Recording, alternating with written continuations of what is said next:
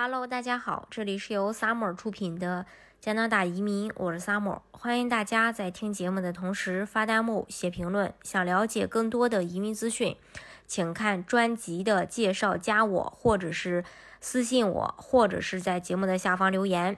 加拿大当地时间五月六号，加拿大的九万个枫叶卡配额在中午十一点开抢，留学生类别四万个配额在二十五个小时被抢光，其他类别还有配额，申请人。呃，还得抓紧时间去准备资料。加拿大的时间，呃，二零二一年五月六日，联邦移民部开始接收九万名临时工及留学生申请永久居留。留学生的名额是四万个。由二零一七年一月开始，完成加拿大大专或大学课程就可以申请。移民专家指出，留学生四万个申请名额明显不足。当然，抢名额的难度也如大家所想，移民部官网。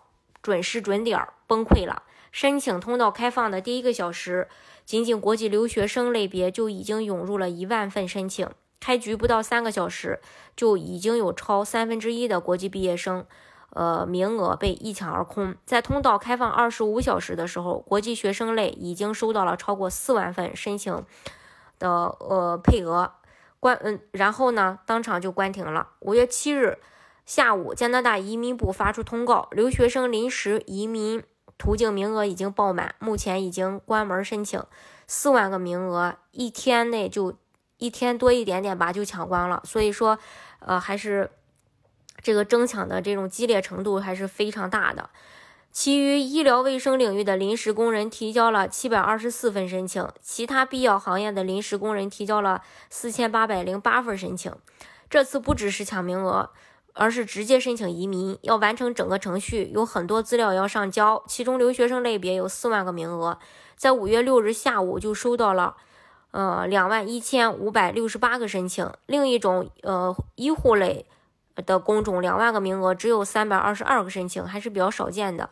必要行业的服务工种三万个名额，有两千六百多人申请。很明显，反应最热烈的就是留学生类别。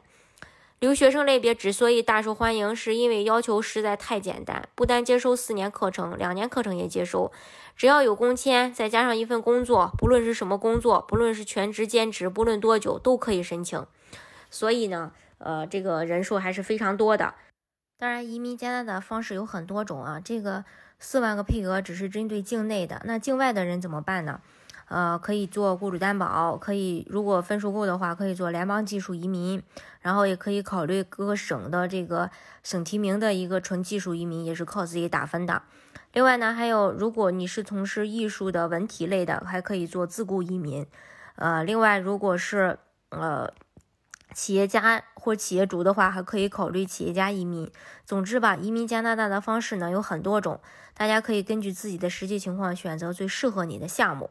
今天的节目呢，就给大家分享到这里。如果大家想具体的了解加拿大的移民政策的话，欢迎大家看专辑的介绍，加我，或者是在节目的下方留言，或者是私信我。